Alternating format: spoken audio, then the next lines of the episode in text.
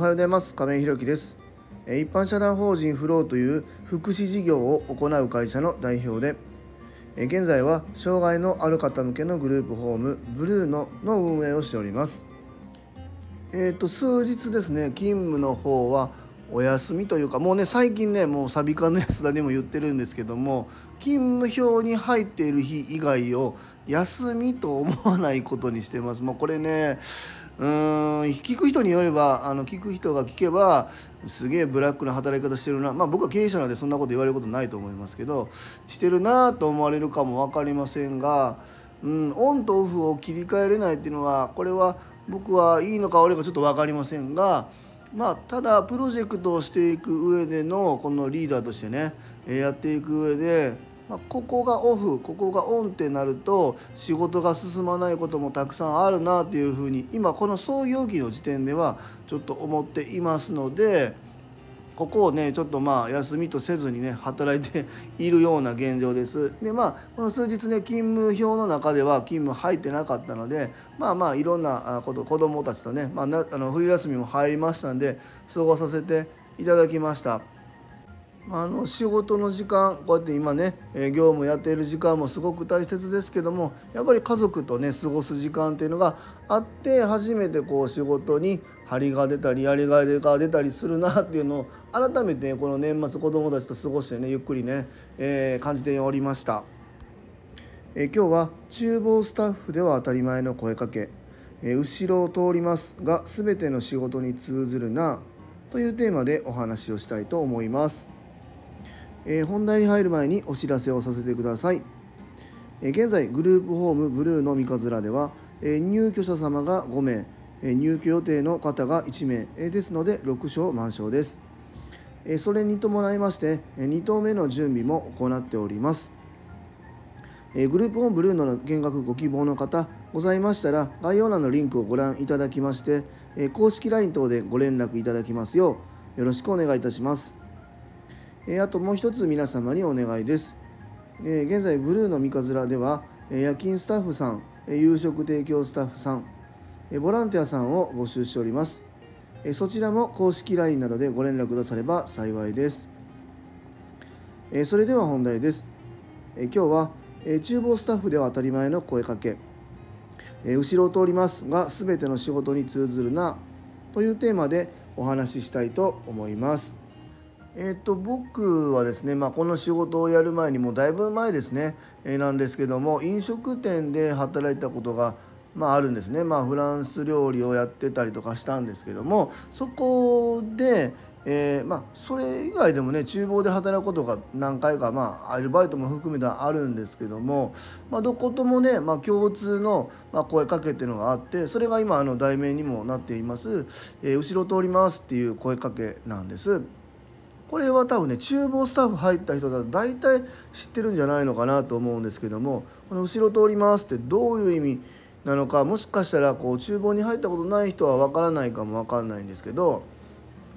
えーとまあ、キッチンでね、まあ、料理を作ってます。でその時に、えー、もちろんねあの作ってる人はそれ集中しているんでパッとそのまま何かの拍子に振り返ることがあるかも分からないと。その時に例えば料理の盛り付けを終わったものを後ろの、まあ、提供テーブルに置こうかなと思って振り返った瞬間に、えー、人にぶつかってですね今まできれいに作ってきた料理がバーンとぶつかって台無しになってしまう。もしくは、えー、お湯を沸かしています。その鍋を持って振り返ってしまうとそこで人にぶつかって、えー、相手にかけてしまって大事故になってしまうということがあるかもしれないと、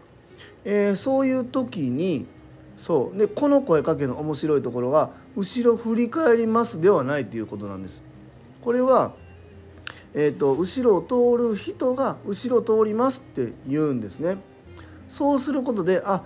このこの後ろには誰かが今いるんだなっていうことが分かるんですよね。これ面白いなっていうふうに思っていて振り返る人が言うんじゃなくって振り返るかもしれないから自分がいますよということを第三者が声をかけるということがこの「後ろ通ります」の面白いところだなというふうに思っています。でこれってすごい面白いことですごいいろんな仕事にも応用できるなっていうふうに思っていて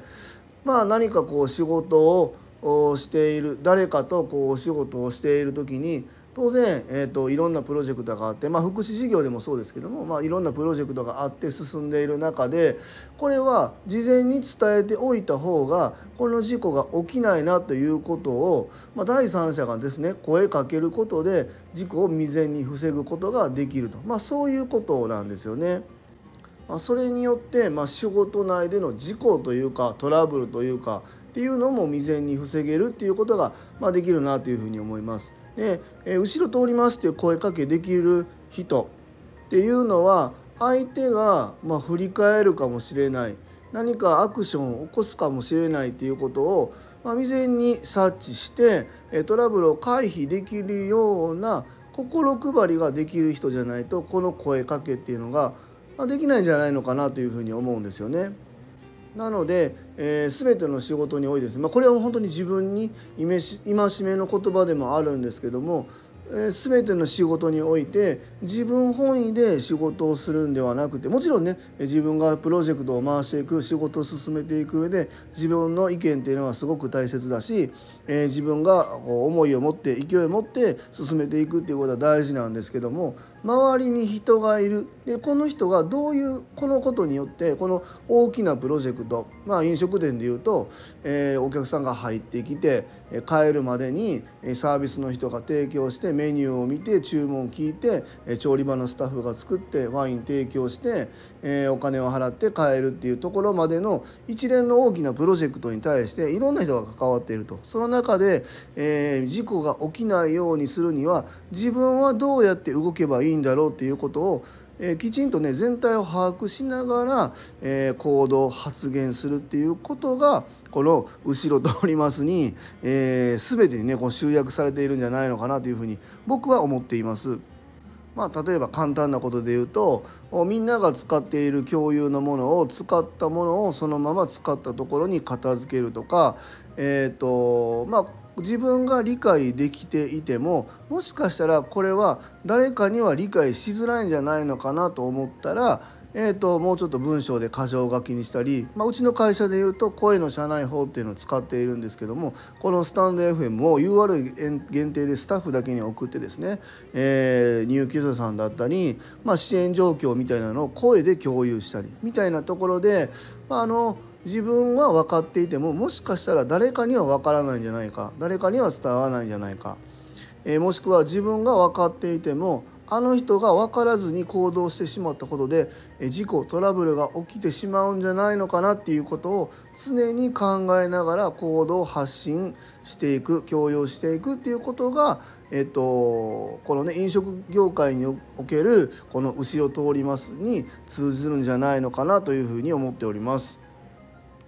えー、今日は厨房スタッフでは当たり前の声かけ。後ろ通りますが全ての仕事に通ずるなというテーマでお話しさせていただきました、えー、最後までお聴きくださりありがとうございます、えー、次回の放送もよろしくお願いいたします、え今日も素敵な一日をお過ごしください。一般社団法人フローの亀井宏樹でした。アビアント